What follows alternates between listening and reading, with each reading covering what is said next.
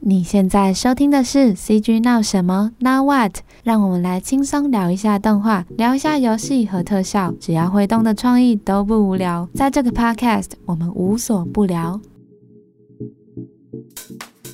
大概去年中之前，就是每个要出去的 design，马克·祖克伯格人都会亲自看过，因为他有点觉得这个动画是代表我们整个 Facebook App 的形象，他就是很在意所有就是视觉上的执行，然后跟有没有任何在文化上面或什么的会冒犯到任何一个族群，这个也是我们这么大的平台上做东西要特别注意的。Hello，大家好，我是 Justin。今天这一集，我们邀请到来宾 Emily。过往她在纽约累积了不少 freelance 的工作经验，与许多 motion graphics 领域的顶尖公司合作。目前她在 Facebook 的矽谷总部，在视觉团队 Visual System Team 担任艺术总监的职位。Emily 所在的团队隶属于 Facebook 的 Design System 里面，只要是可以见到的应用程式界面、视觉呈现的产品，像是会动的动画和 icon 等。都是这个团队所负责的范围哦。在这集的 Podcast，我们一起来了解 Emily 在脸书工作的有趣故事吧。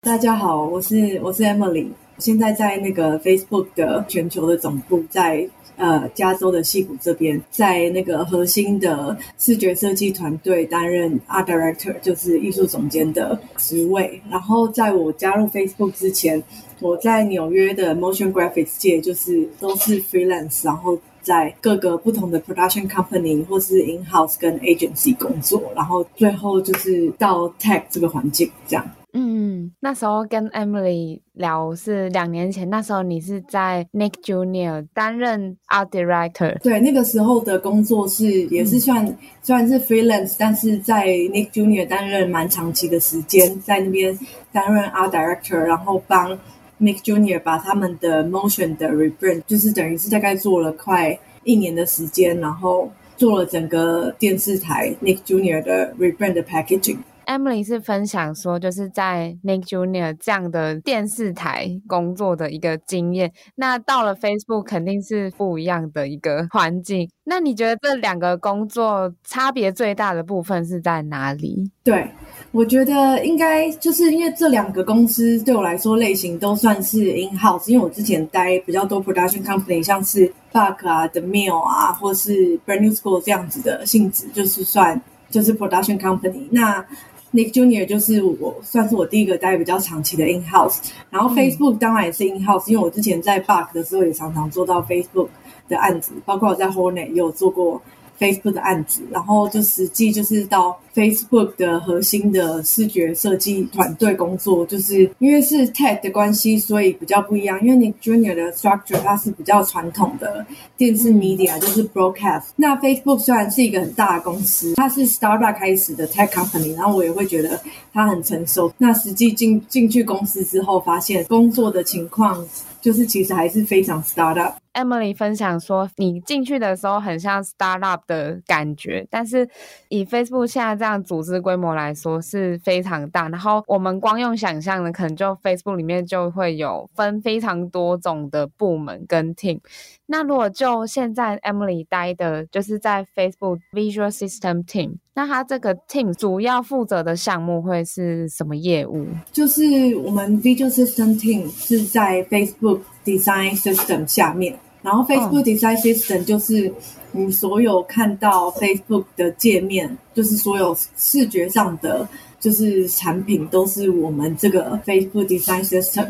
负责的。那就是因为我的 background 是 motion graphics 嘛，然后那个时候会接受这个 tech 的 offer，也是就是想要看看就是 motion 在 app 上面的应用会有什么不一样的地方。嗯，然后 motion 在 app 上面的应用，一个是分成 performance motion，然后一个是 expressive motion。然后 performance motion 我可以解释一下，你平常就是开任何一个 app，例如说它在 loading 的时候，都会有一些动画让你知道它在 load，让你觉得它 loading 的好像还蛮快的。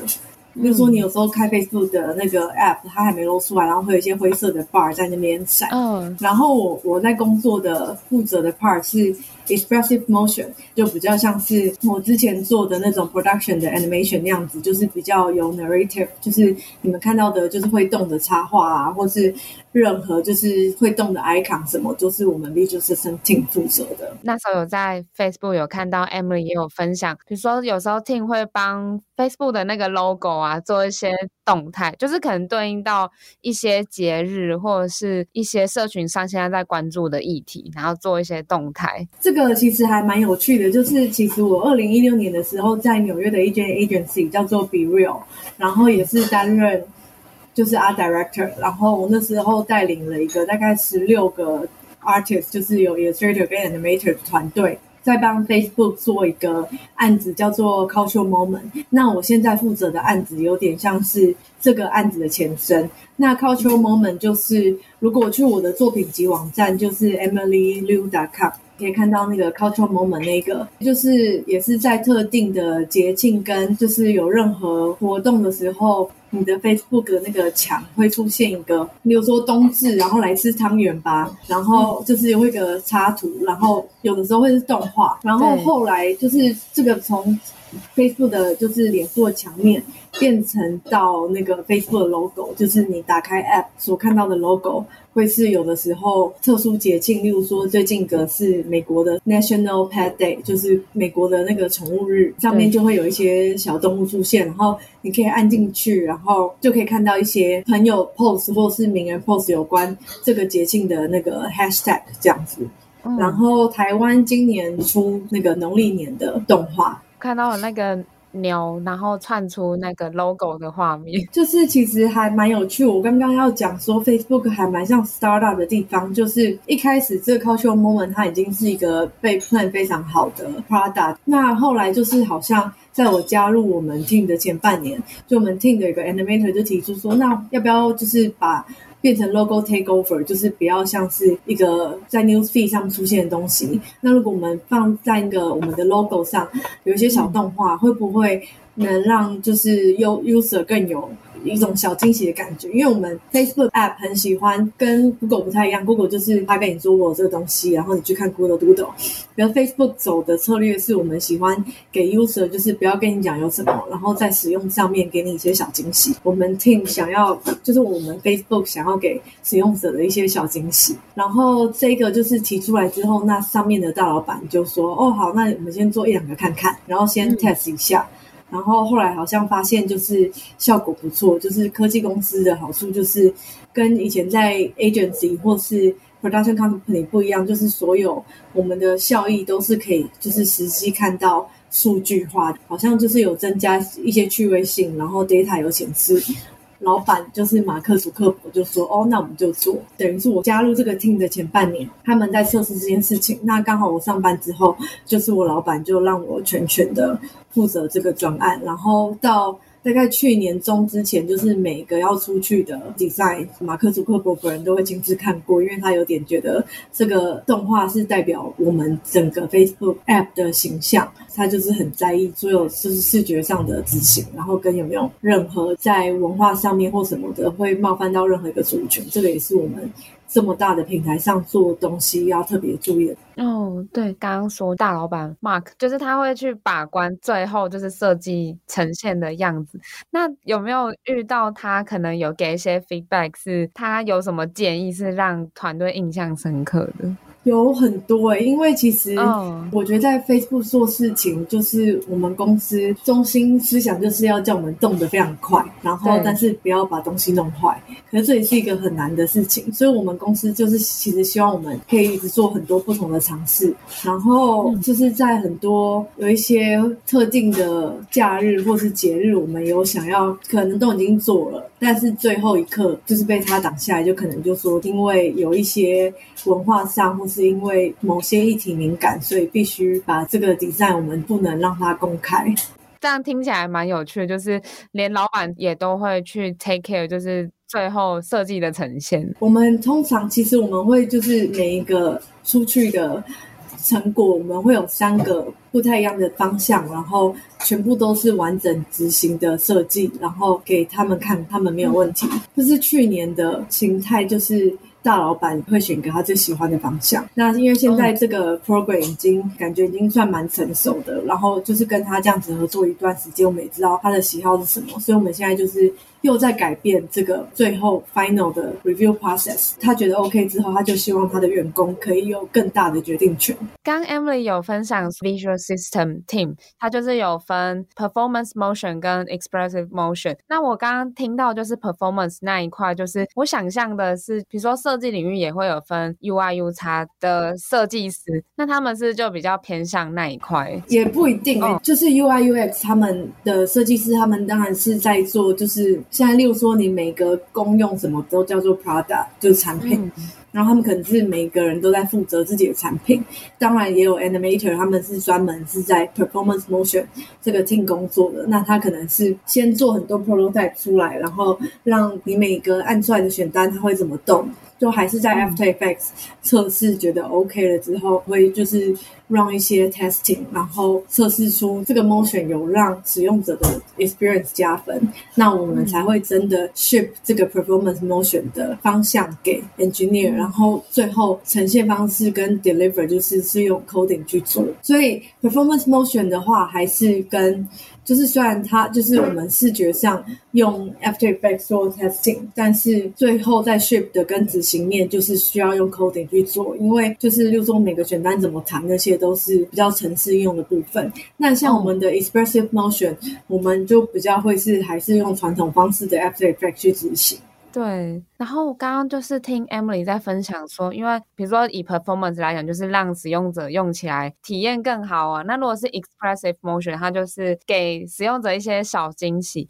那我蛮好奇的是，就是除了刚刚我们有讲到老板那边会给一些建议之外，团队有什么方式是去观察说，哎，做的这个设计是使用者他们喜欢，或者是也许以后还可以再优化的？就是还蛮好玩的，就是在执行中，例如说中秋节或是过年这些，就是本来就 schedule 好的活动，我们要做视觉以外，就是平常我的工作大概会有百分之四十，有的时候到五十的时间，就是我要 create user journey。就是虽然说这个 program 现在目前是这样子，但它可能以后又会变。就是所以我刚刚说我们公司。做事方式还蛮像 startup，就是所有的结构跟组织，就是你可以一直变。那要怎么变？就是每一个员工都有权利，跟你有可以，你可以让他改变成你想要变的样子。那你可以就是自己找你觉得你想要改变他的团队或什么别的。团队的成员或什么来合作，然后之前像就是去年我设计了各种不同，就是吸引 user 去 tap 这个 animation 的方式。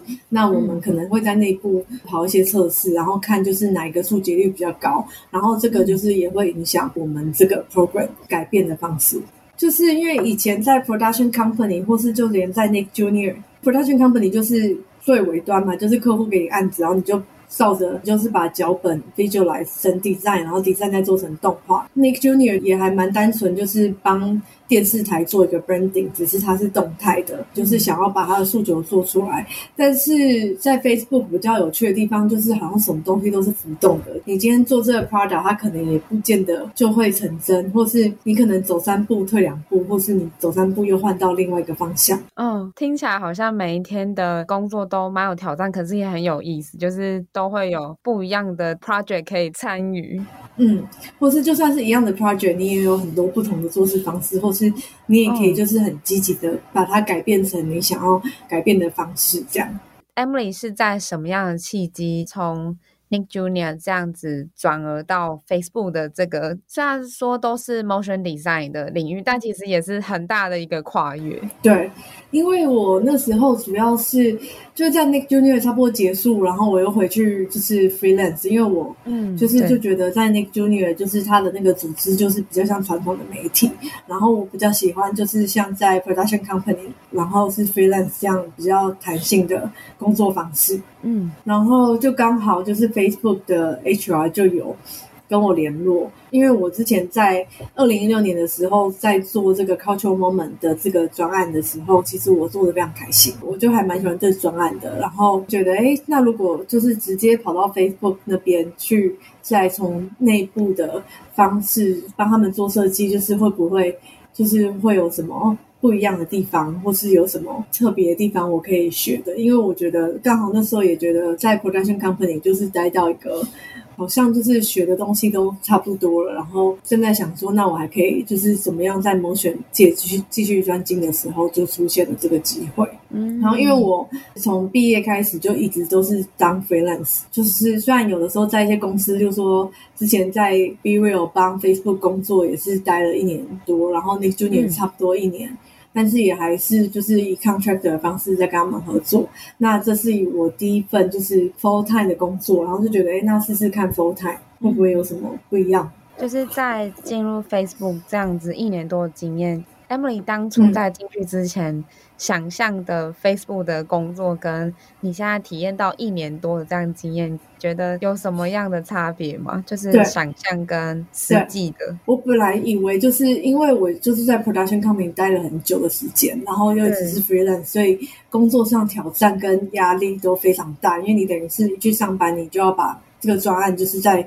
三个礼拜或是五个礼拜的时间执行完成，然后。就是那时候想象的 in house 都是比较轻松，因为就觉得你就是做 internal 的案子，什么就是觉得可能上轨道了之后，压力相对没有以前在 production company 那么大。但就是发现，就是进来了以后，就是我们公司他会需要你 move fast 嘛，然后他需要你做很多不同尝试，所以就是除了你把你本来 ongoing 需要执行的专案做完之外，就像我刚刚提的，就是你有可能四五十 percent 的时间是你要去发想，就是你应该。就是不管是你执行的专案，或是你有什么想要提出的东西，会是帮助任何使用者经验的方式，但是是用你的专业，他们很鼓励你提出这个，然后这也是一个必须要做的事情，就是比较不像是以前很单纯的就是在执行专案，就是现在反而就是你在创意跟策略，还有就是 planning 这部分，就是会需要花也蛮多力气的。公司非常大，然后。分工很细，然后每个 team 都有不同负责的人，所以就是会要花很多时间跟不同部门的人呃开会，然后讨论，就是你要怎么把你想象的东西执行出来。这也跟我那时候想要来。这公司有一个很大的原因，就是我也想要学习这个部分，因为以前就是很单纯的一直在执行专案，但我现在是反而比较想要从很策略跟功能性上面会怎么影响设计。哦，对，这样乍听之下，从这样 production company 然后到一个非常注重使用者体验的网络科技公司是。不一样转换，但其实应该还是会运用到之前在 production company 累积的一些沟通的技巧，然后有带到 Facebook 里面。对，就是那时候会想要转换到 Facebook 做这个 full time 的工作，有一点也是因为就是感觉好像 design 你要怎么做做到极致就是一个一个状态，但是我觉得 design 好像还有其他的因素是会影响你的设计的。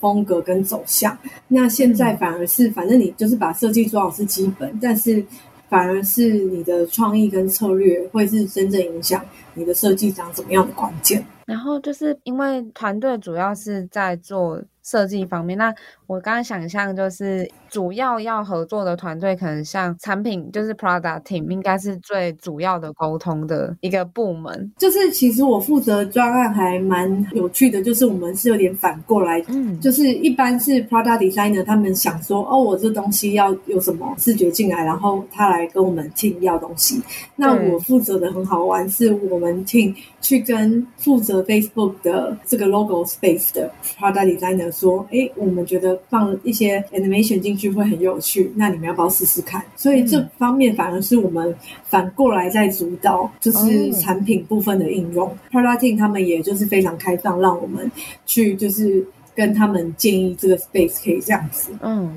然后他们在整个执行就是设计跟专案的过程。不会参与太多意见，因为我觉得就是还蛮好，在很相信专业的公司，大家专业分工，所以他们就是有他们 product 的专业，然后他们不会来干预我们这种叙事性设计的专业，然后他们就是给我们很大的空间。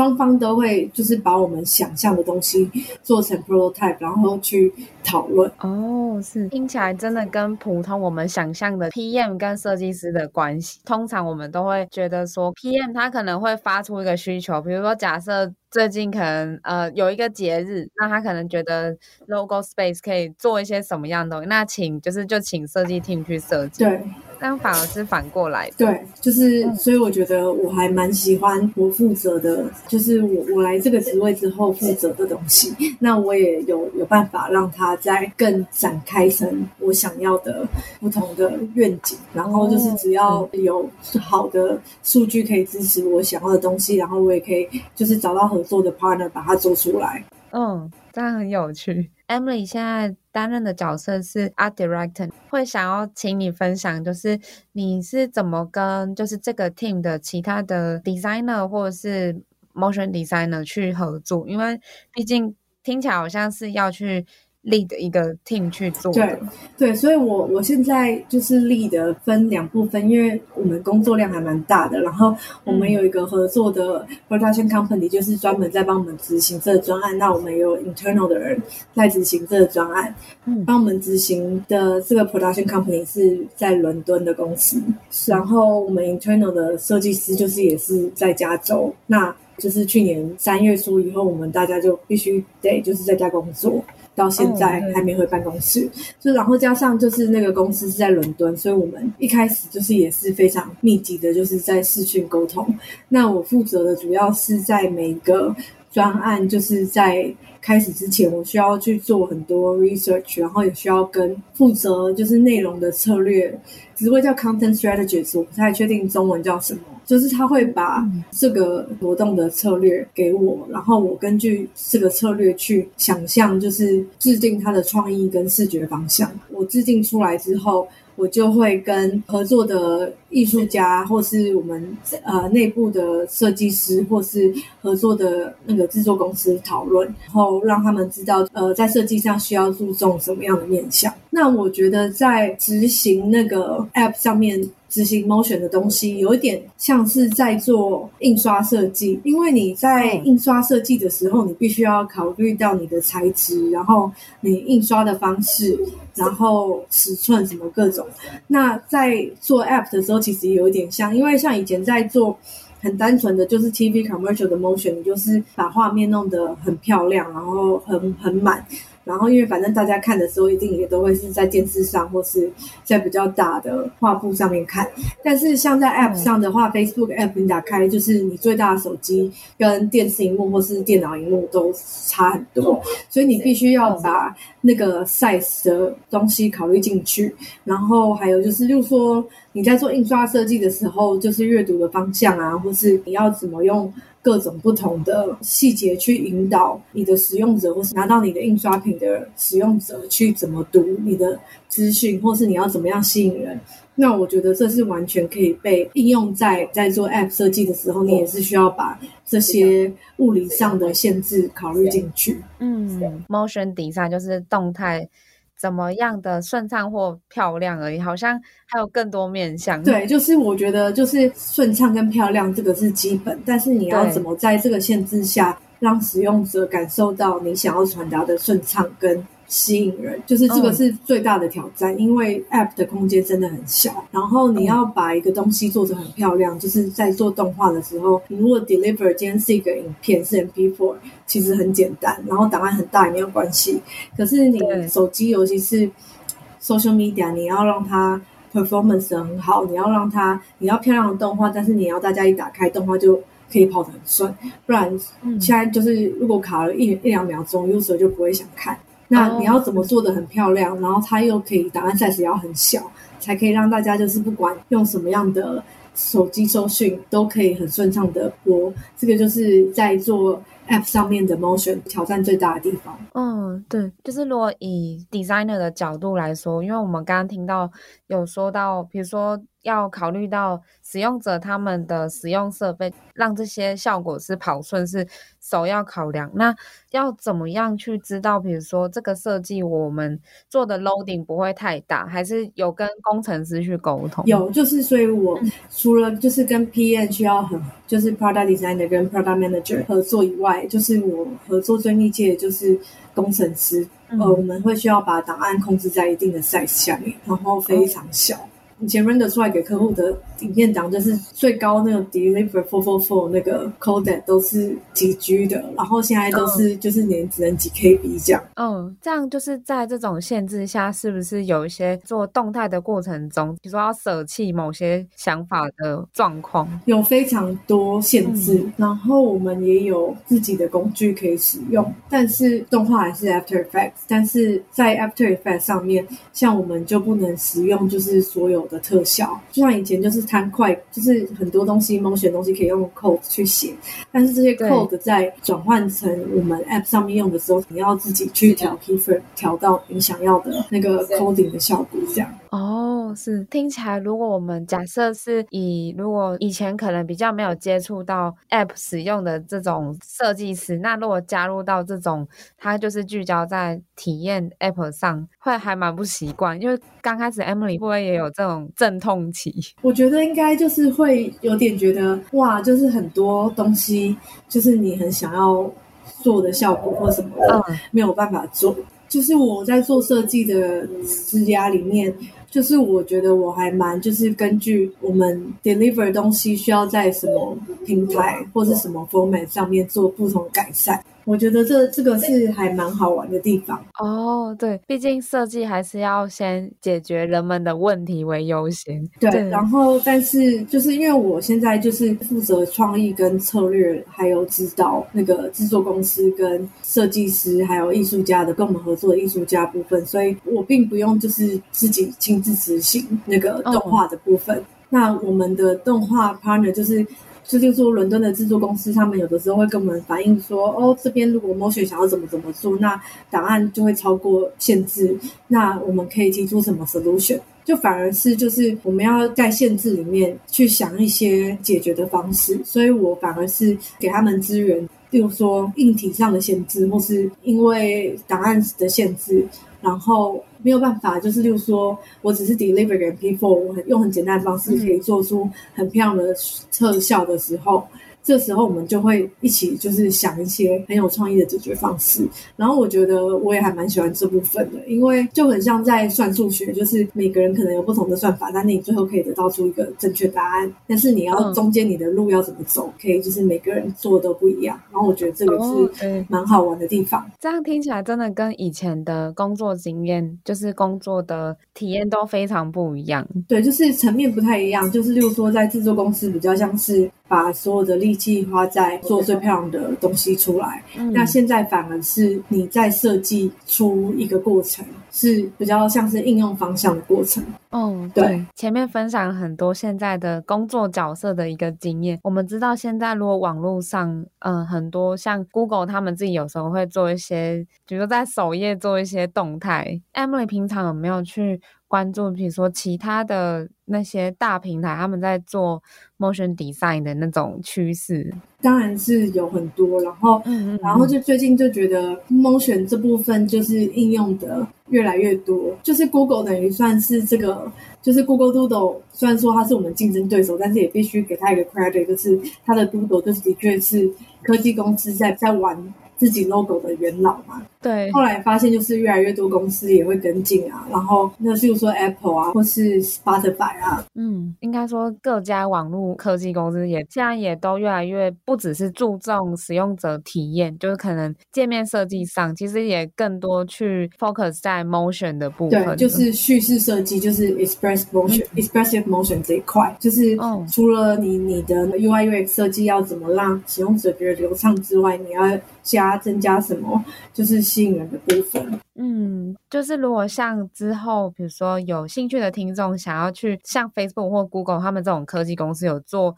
这种 motion 的职位的话，你会给他们什么建议？比如说，那我们先讲，嗯，面试嘛，或是履历上。我觉得履历上就是如果你还没有做到，就是跟在 App 或是做 Performance Motion 或是 Expressive Motion 或是任何有 User Experience 这一块的人，我会建议你就是可能。先去了解这部分的细节，你可以看以前做过的作品要怎么 apply 在就是跟 user experience 有关，因为我觉得其实所有东西都跟使用者经验有关系。就算是你今天是一个电视广告或是你今天 deliver 只是一个装置的影片，然后可能是就是说投投射在大楼外墙啊，或是什么各种不同的应用，那你可以就是在准备面试的时候跟作品集的时候，你可能可以把它解释成你在做这个设计的时候，你考量到使用者经验的部分是哪一个部分？这个是在面试科技公司的时候他们会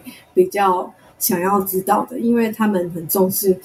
你你在设计的过程，因为当然你呃，就是你的设计水准，这个是你就是到达一个门槛，就是就是说大家的设计能力都差不多的时候，那你胜出的部分可能就是你有考虑到使用者经验，然后你因为这个使用者经验去如何改良你的设计，或是你设计的理念跟方向，或是就是你怎么让你的视觉去引导使用者就是阅读的习惯，这个都是很好的方向可以去思考。哦，对，Emily 给。的建议就是，即便可能之前没有在相关的公司有，就是比如说帮网页或者是 App 做这种使用者体验的设计，但其实在履历或是作品集里面可以去强调过往专案是怎么去思考，就是他们很重。思考逻辑这件事情，对，就是就是你要把你的设计就是想成你不是只要做漂亮的东西，你要根据使用者的经验跟你你的目标族群去帮他们设身处地的思考，他们今天在阅读或是在接触到你的设计的时候面临的会有的想法，或是面临的状况，或是你的设计是解决了使用者的哪一些问题，或是它增加了使用者哪一些经验，因为这个经验，因为你的设计增加了他们。经验而去进行消费或是任何使用，就是说你的商品的行为，那这个就是他们最想要知道的环节。尤其是像去年这样疫情的一年，我们都看到很多公司都开始有可能会开放像 remote 的工作职缺。对，很推荐大家有兴趣的话，可以就是多试试看各个公司的职缺。然后其实就是现在 remote 或是也有很多案子是发到亚洲的部分，就是其实大家都很有机会。哦就是像我们，像我现在负责的专案，就是跟伦敦的公司合作。那就是在 internal 的也有，就是光我们 team 的东其实，就是有一些会就是跟世界各地的 production company 合作。就是我知道，就是例如说 Bug 啊，或是有一些蛮不错的 production company，都是跟全球现在都是跟全球的 freelance 合作这样。对，很高兴可以听 Emily 分享这么多有趣在 Facebook 的工作经验。那要不要在 Podcast 的尾声，就是跟我们分享一下？Emily 最近，比如说今年啊，或是未来的一些计划，或者是就是想说，可能有一些朋友是刚好听这个 podcast。对，我今年蛮多计划的，嗯，因为就是来 Facebook 以后，就是以前都是专门在做动动态的执行，那对，就是虽然现在是在做 App 上面的 Product，可是我我现在就觉得做 Product 其实也还蛮好玩的，就是你考虑到的策略跟面向，然后我有在，但是又觉得。光做 Facebook App 的 product，我会觉得就是在手机上，但我想要做的 product 是可以摸到的东西，所以我现在在跟一个台湾的流浪动物之家合作，然后他们叫台湾爱狗人协会，然后我们在帮他们设计商品，然后应该是年底会在台湾上线，就是还蛮好玩，就是就是像我刚刚讲到 印刷这一块，就是因为。我最近就是开始接触到比较多印刷的东西，就以前刚开始工作有接触到一点点，但后来就是比较多在做 motion，现在在做实际的 product 跟印刷上的沟通，我觉得跟在做 app 上面的 product 也还蛮像的，就是你要考虑到你的媒材的限制。然后我觉得这个是设计上环境一个很好玩的地方。嗯，是说跟就是这个组织合作的产品上线是 crowdfunding 的方式吗？还是？嗯，我还在想形式诶，但是会是一个就是募款商品，就是会结合一个展览这样。哦，很有趣诶，就是如果在台湾可以也看到这样的一个呈现。对啊，对啊，嗯，就是应该是希望今年。就是年底圣诞节前会在台湾上市。哦，对，然后谢谢 Emily 今天跟我分享这么多，而且尤其这一集 Podcast 又是 节目的最后一集，想说学到蛮多，很有趣。嗯。对啊，就是很谢谢你愿意用这样的时间来跟我聊 这些经验。嗯、对啊，对，嗯、谢谢谢谢。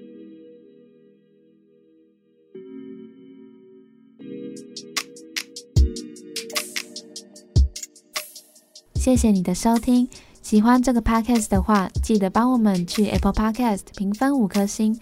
CG 闹什么闹 What，在每周三、每周日晚上八点更新一集新的 Podcast。也欢迎你到节目资讯栏找到回馈问卷连结，分享你对 Podcast 的想法，或是想要主持人去邀请的来宾。也欢迎你和主持人 Say 个 Hi，到 INCG 的 Instagram 和脸书粉砖都可以找到我哦。那我们就下次见喽，拜拜。